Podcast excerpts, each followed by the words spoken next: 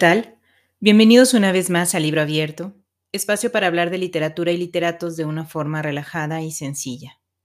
Nos presento en estos micrófonos Marta Ibarra y Mayra Martínez y en la producción Jorge Lozoya y Eduardo Olivares. Empezamos el mes de noviembre, dando un salto en el tiempo y llegamos a la era moderna de manos de nada más y nada menos que Ray Bradbury. Y con este fragmento de Fahrenheit 451 Comenzamos. Dale a la gente concursos que puedan ganar recordando la letra de las canciones más populares o los nombres de las capitales de estado. Atibórralos de datos no combustibles. Lánzales encima tantos hechos que se sientan abrumados. Entonces, tendrán la sensación de que piensan, tendrán la impresión de que se mueven sin moverse y serán felices. No les des filosofía o sociología para que empiecen a atar cabos. Por ese camino se encuentra la melancolía.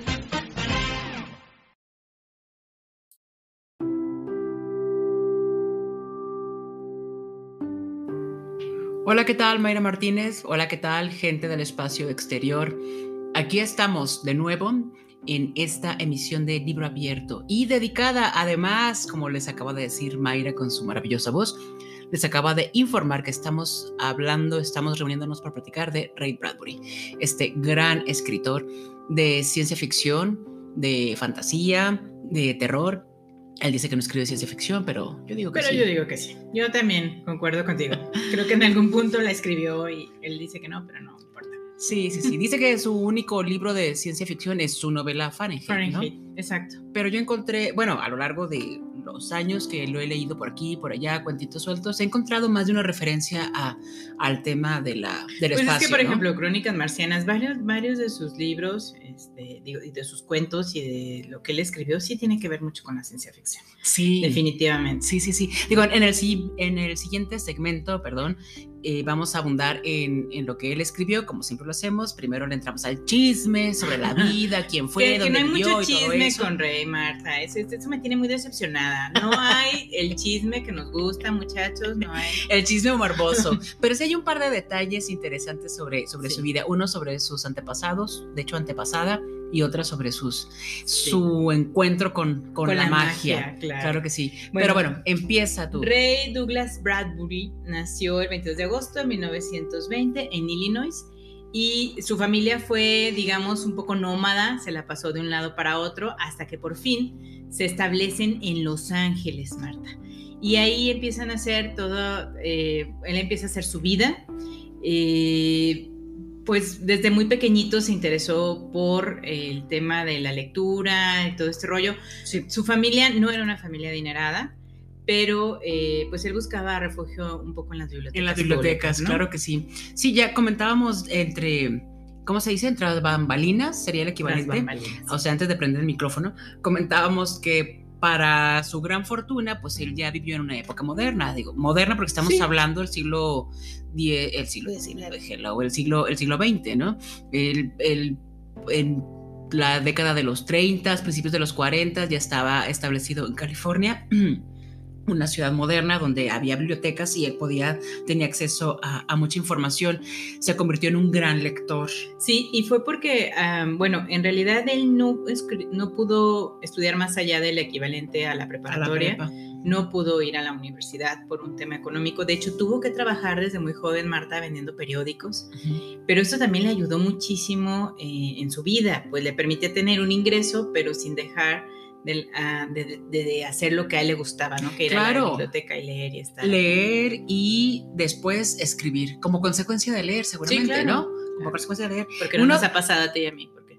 Ay, no sé, no sé. Yo ni siquiera lo he intentado, ¿para qué te lo niego? Te iba a decir que lo he intentado Oye, no antes- logrado. Un dato curioso, eh, él es Douglas en homenaje al famoso actor de cine Douglas Fairbanks.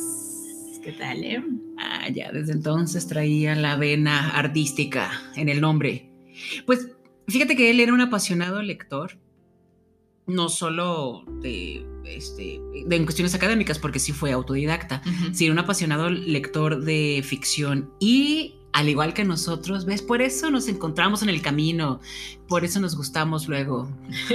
Así como él. Nos encontramos como, claro, él está aquí. Sí, él está aquí. Pero era fan de Edgar Allan Poe, era fan de Lovecraft, por supuesto. Claro, por supuesto. Es que yo no podría entender a alguien que se dedique a la ciencia ficción, al terror, a la fantasía, si no han leído a Edgar Allan Poe y a, y a Lovecraft. Claro, estos escritores que, eh, prendieron la mecha para... Y bueno, luego Edgar Allan Poe y Lovecraft, y luego también tuvieron sus, sus antecedentes, incluso en el magnífico guapo de Lord Byron, ¿no? Ay, es cierto, Lord Byron, ese hombre. Tantas cosas que hay que leer de él y sobre él también. Tendríamos que hacer un programita Ok, Lord Byron. Está bien, Queda pendiente.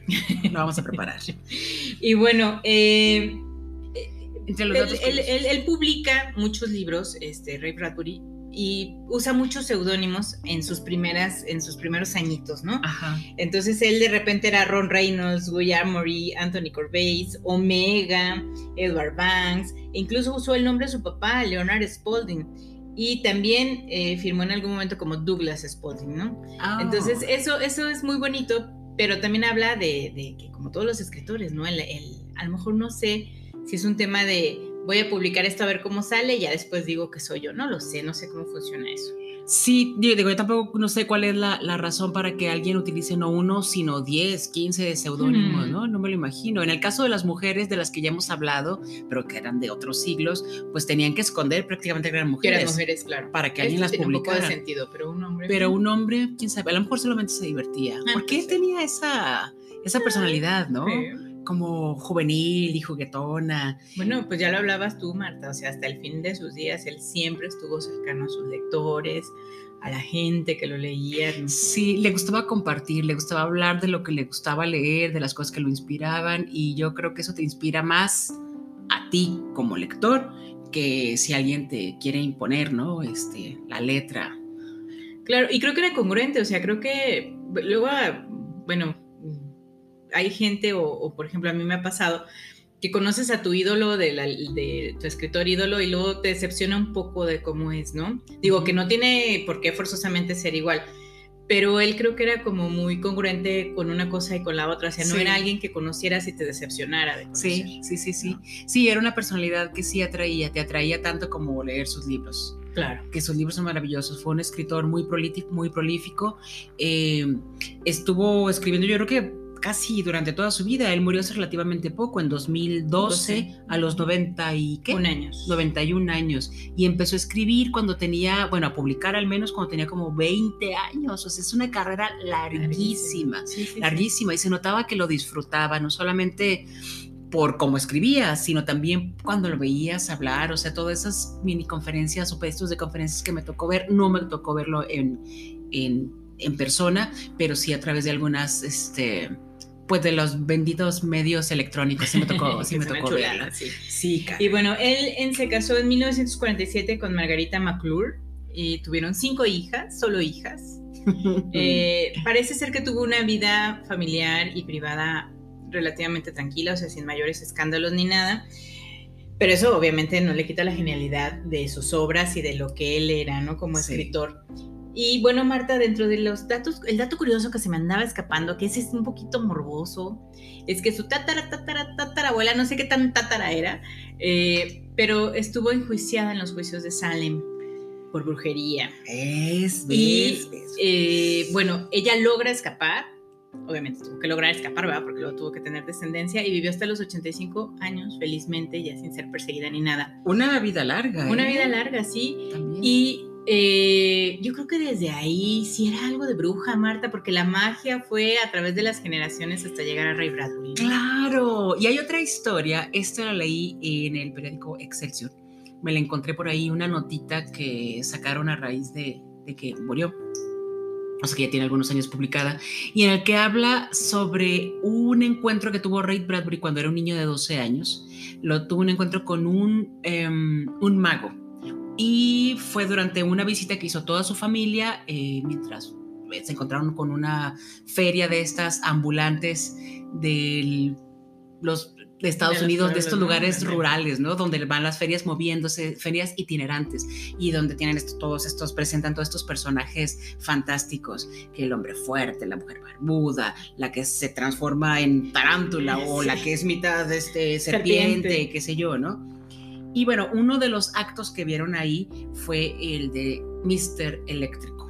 Era un mago, hacía algunas cosas con electricidad y al final de la función premió a los niños que estaban hasta adelante de, la- de- de todo el auditorio, de todo el público, los premió porque pues, se, habían, se habían portado muy bien y porque no habían tenido miedo de todas las cosas que, había vis- que habían visto y los premió nombrándolos caballeros. Tomó una Oh, espada y hizo pues, lo que creemos que hacían este, en las cortes eh, medievales, ¿no? Que tocaba, eh, con la espada tocaba Hombro, su hombro, cruz. Ajá, exactamente, como una especie de, de- de cruz, ¿no? Creo que forman como la, la- eh, los hombros, la frente, la barbilla. Y cuando lo tocó a él, él sintió chispas. Que la magia corría. por- Exactamente, claro, y le que corría ADN esa electricidad por su cuerpo. y a partir de ahí, su energía, digo, su imaginación Fluyó. fluyó y se desbordó y Sí. al parecer no se detuvo. Y bueno, su genialidad no solamente está plasmada en libros. Sí. Eh, él también estuvo participando en el cine, Sí. en el teatro. Y bueno, de lo más destacado es, hizo algunos episodios en el, en el fantástico show este que tenía Alfred Hitchcock, ¿no? Sí, relatos Esos policiales relatos, también. exacto. Digo, estos fueron Y la dimensión guiones, desconocida. guiones para televisión, ¿no? Ay, de verdad, sí me tocó ver algunas repeticiones, no en sus emisiones originales, no estoy tan, tan, Tan atrás. Tan atrás. Sí, mi origen no es tan atrás, pero sí me tocó ver algunos este, Sí, episodios sí. de Él- originales de la él- él- serie. él estuvo ahí, entonces, eso es... o sea, fue escritor de novela, fue escritor de cuentos, relatos cortos, de Poesía. Poesía, ay, es verdad, poesía. teatro. Qué barbaridad. Teatro, Televisión. guiones de cine, guiones de televisión y Siendo el más destacado de los guiones de, de cine, eh, una película de Moby Dick. ah, una ¿Qué adaptación de la novela. Moby Y además, Moby Dick, una gran historia también, Claro, por que es, cierto. que es complicada. Eh, escribió muchísimo también, eh, o sea, una barbaridad de textos, muchísimos cuentos, tiene muchas recopilaciones, está publicado en muchas antolo- antologías. Leí un dato en una de las tantas este, eh, notas periodísticas que, que me encontré, que estaba publicado como en, sete- en 700 anto- antologías, Wow. o sea, antología del cuento moderno, antología del cuento de ciencia ficción, antología del cuento bla, bla, bla, ¿sabes? O sea, Bueno, y tuvo una muchos admiradores, o sea, Sí, estamos claro. hablando de Jorge Luis Borges, estamos hablando en su momento de Julio Cortázar. De Julio Cortázar, sí. ¿no? Sí, y, y de todavía de gente en este momento seguimos leyendo y seguimos escuchando porque lo vemos que la, la entrevista y demás, este, a Alberto Chimal, que además Claro, o sea, Alberto claro, Chimal. es súper fan de, de, de Por cierto.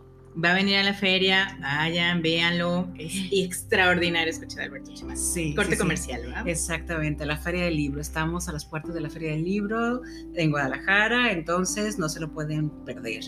Eh, bueno, otra persona que fue súper fan, que es súper fan de, de él, es alguien de quien yo soy súper fan, es Neil Gaiman, y él cuando murió Ray Bradbury, sí dejó saber al mundo, le dejó saber al mundo a través de las redes sociales que Ray Bradbury era el escritor que todos los escritores querían ser, incluido él, ¿no? O sea, es, un- es una influencia bastante, bastante grande para mucha gente que aún escribe, que está ¿Y- ¿Y, empezando qué a escribir. dijo sobre Neil Gaiman, Marta, te acuerdas?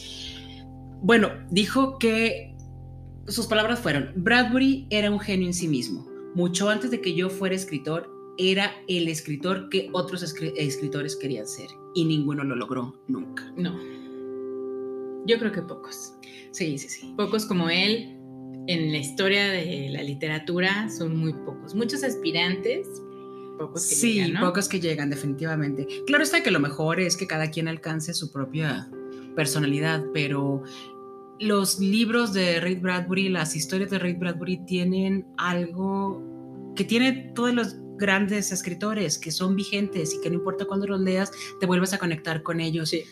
A mí Ay. me pasó ahora con, con Fahrenheit o con Crónicas Marcianas que te hablan de mundos un poco utópicos, Pero de hecho, Marta, lo hablábamos hace un momentito, no creemos que estemos tan lejos de esa realidad, ¿no? No, Mayra, la frase que elegiste de, el fragmento que elegiste como presentación del programa, que es un fragmento de Fahrenheit, es, es terrible y es tan real, es tan de nuestro momento. Esto de estar atrapados en entre cuatro paredes, estar atrapados en nosotros mismos, atrapados en la tecnología. individualidad, donde entonces ya no vas en masa, eres individual y buscas lo que es tuyo, ¿no? Claro. Y, y, y es bombardeado por y a la vez a la vez estás masificado, o sea, eres individual, pero a la vez estás masificado, porque entonces estamos atrapados en los medios de comunicación, nuestros pensamientos son de masas, o sea, es pero y a la vez te exigen que, que eres tú, ¿no? Que eso lo más importante eres tú. Sí. Entonces, es tan vigente que si lo vuelven a leer, entonces se van a dar cuenta de que esas cuatro paredes de la casa de Montag y de Mildred, donde ella se la pasa hablando con la familia, entre comillas, pues existen y se, es un celular, es una computadora, eh, esas son las, cuatro paredes de cristal, ¿no? De verdad, si no le pusieron tanta atención a esa frase, cuando terminen la vuelven a escuchar, no le paren, la vuelven a escuchar. Y después corren y agarran su libro de Fahrenheit y si no lo tienen lo buscan, lo pueden encontrar incluso en internet, pero si lo compran está más padre, este, y busquen esa frase y otra vez les va a volar la peluca. Tienen que tener muchas pelucas a la mano porque son muchos libros los que vamos a, de los que vamos a hablar y les van a volar la peluca. Entonces, eh, eh, sí, es impresionante. Sí. Y bueno, Marta, se nos está acabando el tiempo de esta primera partecita de este episodio, pero volvemos a la segunda y solamente como un dato adicional les voy a decir que no es el santo, pero sí tuvo que ver con las momias. Volvemos. Ay.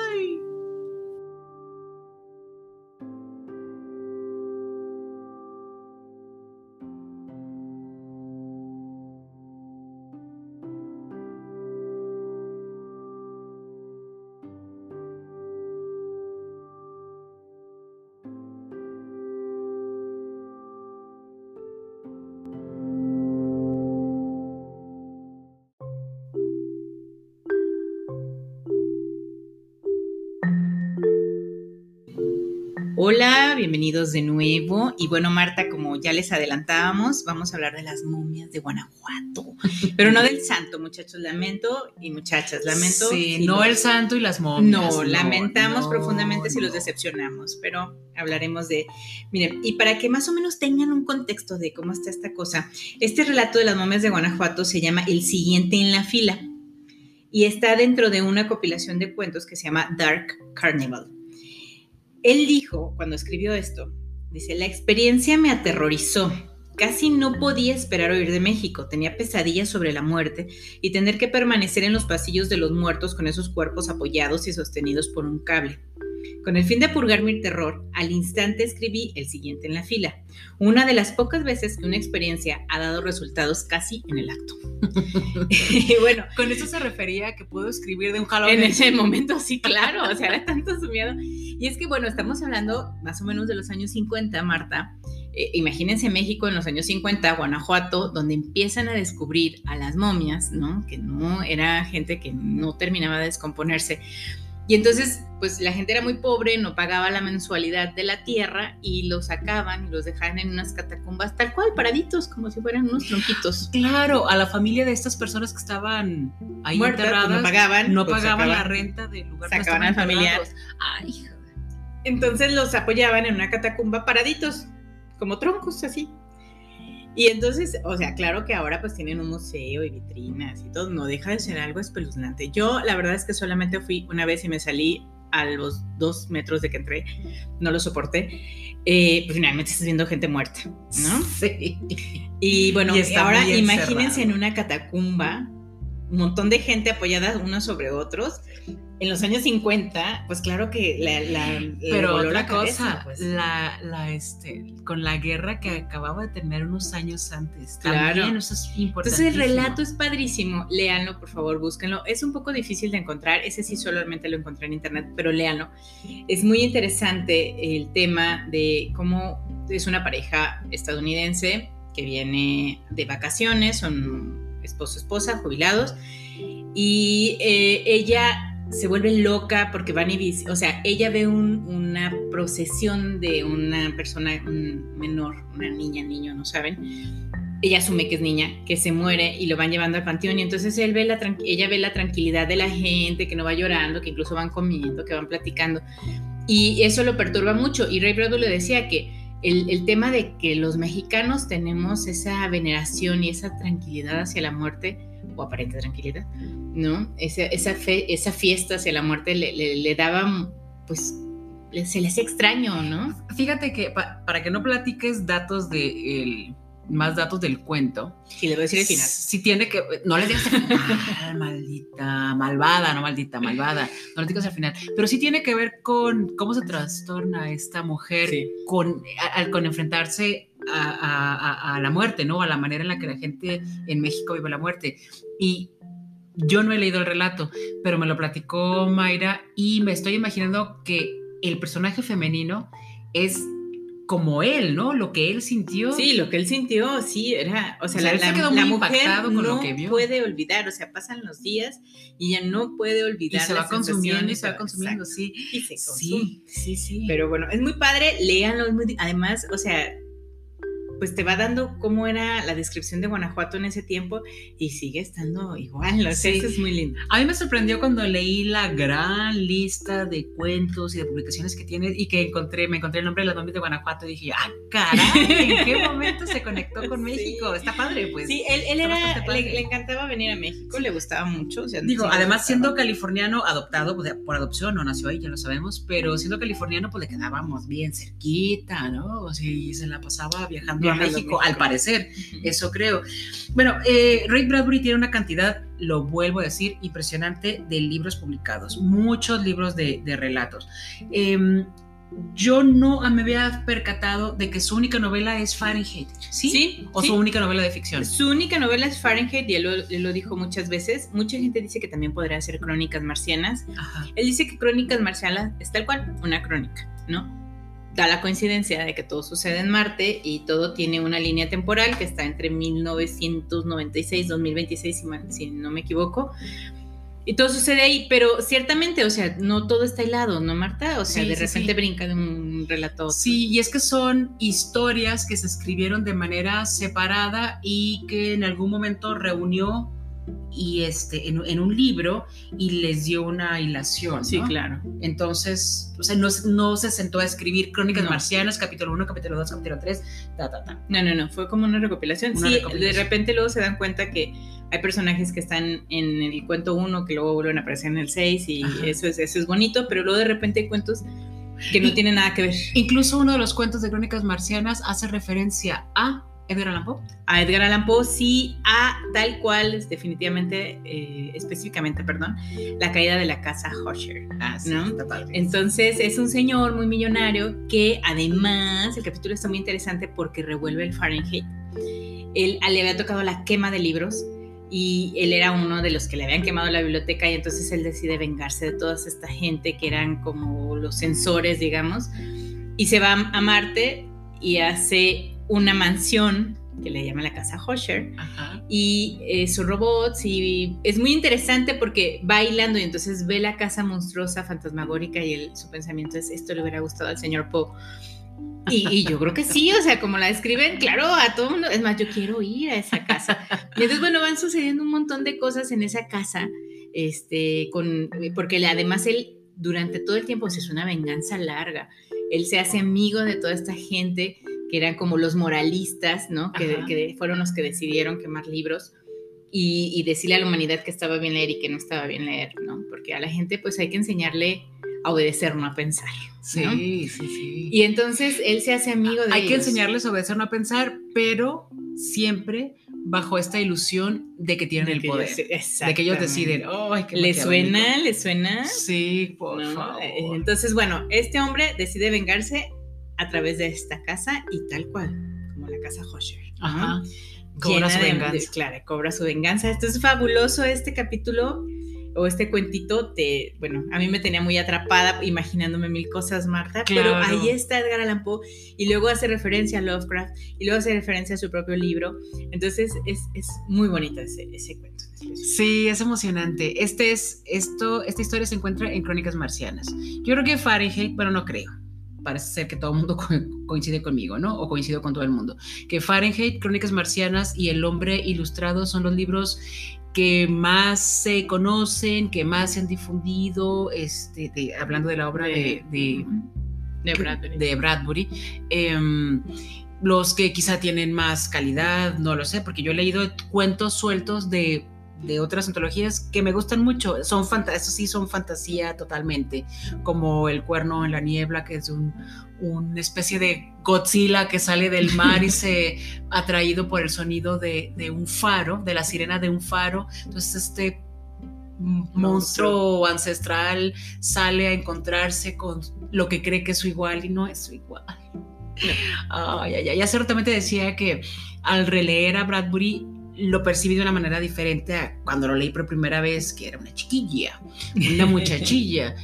Pero ahora me di cuenta que tiene una sensación, o igual soy yo, pues, pero como hay mucha melancolía y hay nostalgia y también algo de tristeza quizá en sus historias. Siempre hay gente que está sola, que está buscando, gente que está viendo hacia dónde va el futuro, hacia dónde se encamina la humanidad. eso es normal, o sea, creo que eso existe en el mundo real, ¿no? Sí. Hay mucha gente que se pregunta, él decía que sus cuentos tenían propósitos morales, ¿no? Sí. Que no eran predicciones del futuro, sino avisos de lo que podía pasar si seguíamos cierta línea. Claro. creo que estamos llegando ahí. Sí, sí, sí, claro. Por eso también mencionamos hace rato y lo repetimos seguramente más de una vez, que son vigentes, que tienen mucho que ver, o sea, que, que lo que fue ficción o lo que era un futuro cuando Bradbury escribió, pues lo estamos viviendo ahorita, ¿no? Como esas cuatro paredes, esa sala de la casa de Montag, que es el, personaje principal de Fahrenheit. Su sala eran cuatro, bueno, tres paredes y estaban trabajando por la para que la cuarta fuera así, que eran como televisiones. Grandes televisiones. claro. Sí. y entonces la esposa vivía en una depresión este, continua, pero... Disimulada. disimulada, exacto. Claro. Y bueno, él monta, se empieza a cuestionar lo que estaba pasando. Él era el bombero, él era bombero y él iba y quemaba las bibliotecas. Cuando alguien daba el pitazo que tenía una biblioteca, él iba y quemaba. Y entonces él se empieza a cuestionar si lo que está haciendo está bien y luego atrapa libros y los empieza a esconder en su casa y los lee y empieza a tener ideas y, y, encuentra un personaje que es un personaje corto en la novela, se llama Clarice, pero es una chica joven donde en su familia siempre alentaron la, individual, la, individualidad, el respeto, pero también el aprendizaje, el tener tus propios pensamientos, el, disfrutar cosas que parecen tan sencillas como la nieve, el viento, la noche, la, noche, la luna. Entonces eh, él empieza y entonces Clarice le, da preguntas a Montag, le, le, empieza a cuestionar también y entonces eso sumado a los libros hace que, que Montag empiece a buscar cosas nuevas, se encuentra un personaje que es un profesor y entonces hacen una pequeña comunidad y entonces Montag empieza a destruir todo el sistema que se había creado, ¿no? Pero es, es, tremendo este rompimiento que tiene consigo mismo Montag, porque un día estaba convencido de que la vida era correcta, como, así como la había vivido durante 30 años, porque creo que sí, sí, menciona que tiene 30 años, ¿no? O sea, 30 años yo tengo 30 años he vivido de tal forma, sabiendo que hay una, o sea, hay ciertos reglamentos y están perfectos.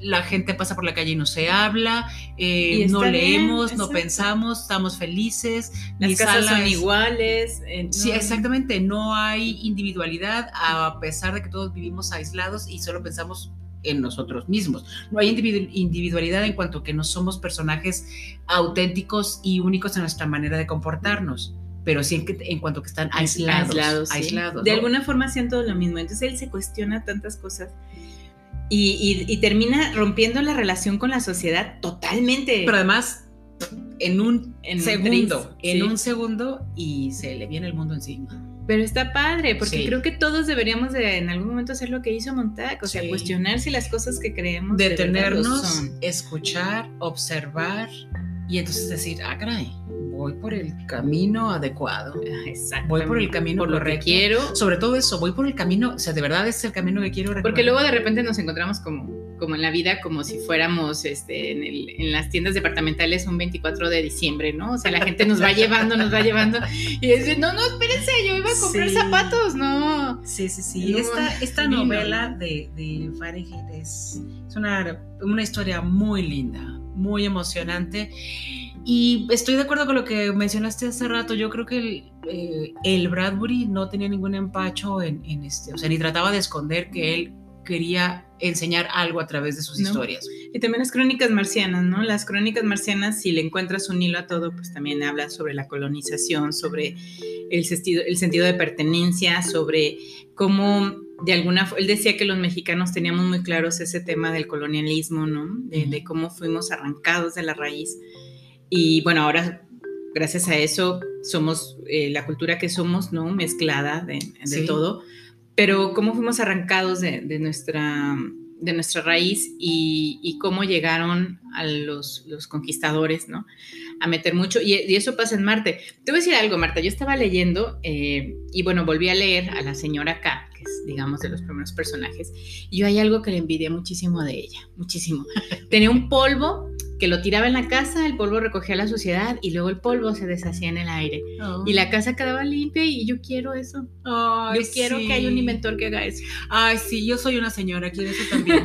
claro que sí, cómo no. Sí. Sí, Crónicas Marciales es un libro fantástico también y que habla de una sociedad, eh, hijo, cara, es como si siempre la sociedad hubiera estado rota, ¿no? Sí, claro. Sí, o sea, porque lo que pues, está analizando ahí, lo que está criticando ahí, pues está sucediendo también. Y, y habla, y- y habla un poco de la naturaleza del hombre, ¿no? Porque al final, digo, no les vamos a contar el- el- toda la historia, pero viven en, en- en- en Marte, ¿no? Llevan enfermedades de la Tierra, eh, empiezan hacer las mismas cosas aquí, empiezan a ir estas, estas personas que se encargan de tener leyes y de ser moralistas y de hacer todo, viajan también a Marte. Entonces, digamos que trasladan lo mismo que existía en la Tierra, lo trasladan a Marte. Y cuando en la Tierra empieza a explotar la guerra nuclear, la gente se regresa. O sea, creo que es una crítica al tema de que cómo como seres humanos buscamos los problemas. O sea, están en Marte lejos de un conflicto nuclear y cuando, y cuando estalla el, el conflicto nuclear, la gente se regresa para estar en medio de ese conflicto. Exacto.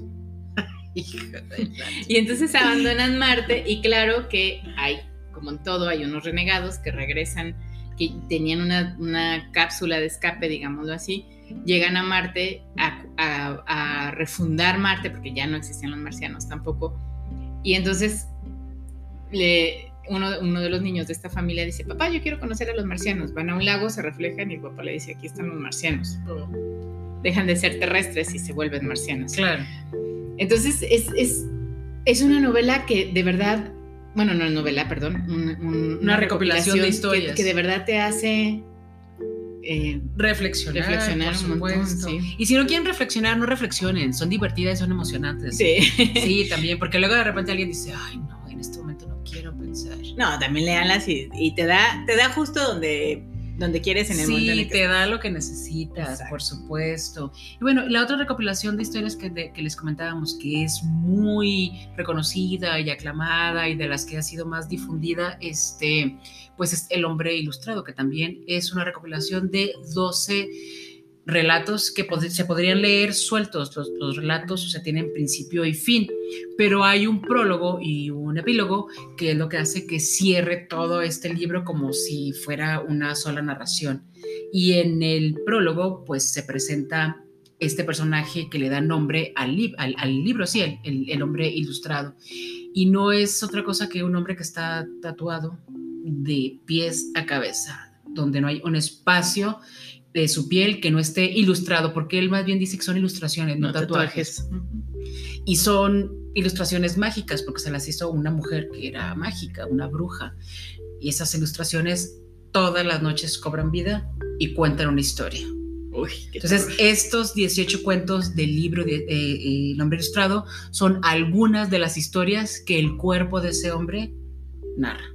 Y, que, y que no son del gusto de la gente, ese es el asunto. Ah, claro, no, no, no. O sea, él de hecho empieza el prólogo empieza donde el hombre ilustrado se encuentra con un viajero, van caminando eh, de, un, de una ciudad a otra, se encuentran en el campo abierto y deciden caminar juntos. Y una de las cosas que él dice es que, pues, ay, Dios mío, cuando ya le confiesa, mire, pues es que yo estoy todo tapado, por eso ando tan tapado, porque no se me vea nada y a ver si sudo mucho y se me quita, pero no se me quita con nada el tatuaje, la ilustración, y le dice que pues que sí estarán muy bonitas, pero que le causan mucho problema porque de alguna manera predicen el futuro, o sea, cobran vida y, eso no y la gente incluso se ve reflejada en esas, en esas, este, en esas ilustraciones. Da, da un ejemplo muy claro, o sea, en esta mancha que tengo en el homóplato, que parece que no hay nada, si yo estoy mucho tiempo con alguien hablando, de repente esa persona se ve reflejada ahí y va viendo cómo, cómo pasan los años, cómo va envejeciendo,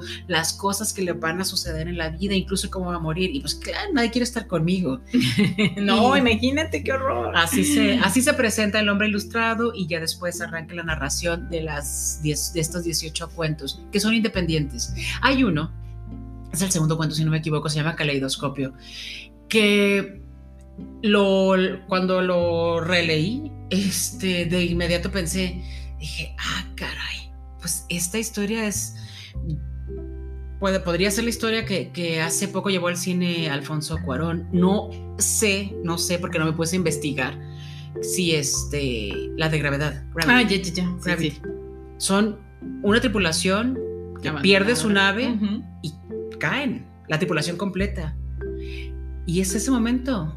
Todos caen y lo que está pasando entre ellos, porque siguen en comunicación. Lo único que logran, no logran aferrarse a algo, detenerse o volver a una nave. Logran mantenerse en comunicación durante su caída.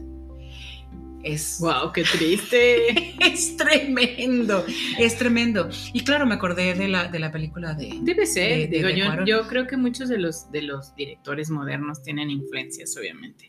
Sí, sobre historias así porque es, pasa mucho en, nada, pasa mucho, pues.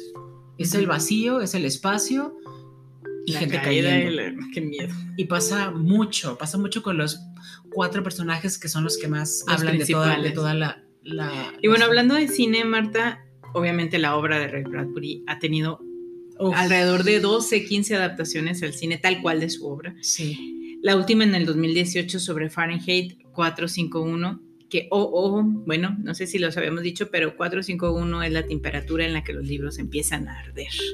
Y bueno, no estamos tan alejados de, en esta sociedad de que eso pueda pasar en algún momento. Así que hay que seguir leyendo, hay que seguir comprando libros. Es delicioso abrirlos, olerlos, tocarlos, la, la tinta nos acompañan en la bolsa, o sea, no nos daña nuestros ojitos. Entonces, no, creo que es delicioso nada. Y además, ¿sabes qué? Además de leer, hay que contar las historias. Eso es bien sabroso. Cuando lees algo que, te gusta mucho y luego lo cuentas, se lo cuentas a alguien, es muy emocionante. muy emocionante para, para quien lo cuenta y es emocionante para quien lo escucha. Así empezó nuestra aventura, Marta. Así, así, así es. Bien suave. y bueno, con esto terminamos este capítulo por favor no se pierdan a Ray Bradbury, lean aunque sea Fahrenheit, lean aunque sea Crónicas Marcianas y luego ya de ahí se hace un vicio y uno sigue. Exactamente, ya luego no tienen llenadera, vas a ver. Van a ver. Y bueno, nos vemos en el próximo episodio que será un poco diferente a esto. Eh, nos, nos sumergimos a la locura de la FIL. Exactamente, claro, porque el siguiente episodio nos va a agarrar a pues en plena fila de la feria. A plena fila. Y cuando uno está trabajando en la fila, hijo, uno se vuelve loco. Uno se vuelve la fila. Exactamente, sí, la vida está patas para arriba. Así que el próximo episodio, pues va a ser así. Va a ser un poco diferente. Así es. Así es. Nos vemos hasta la próxima. Hasta la próxima.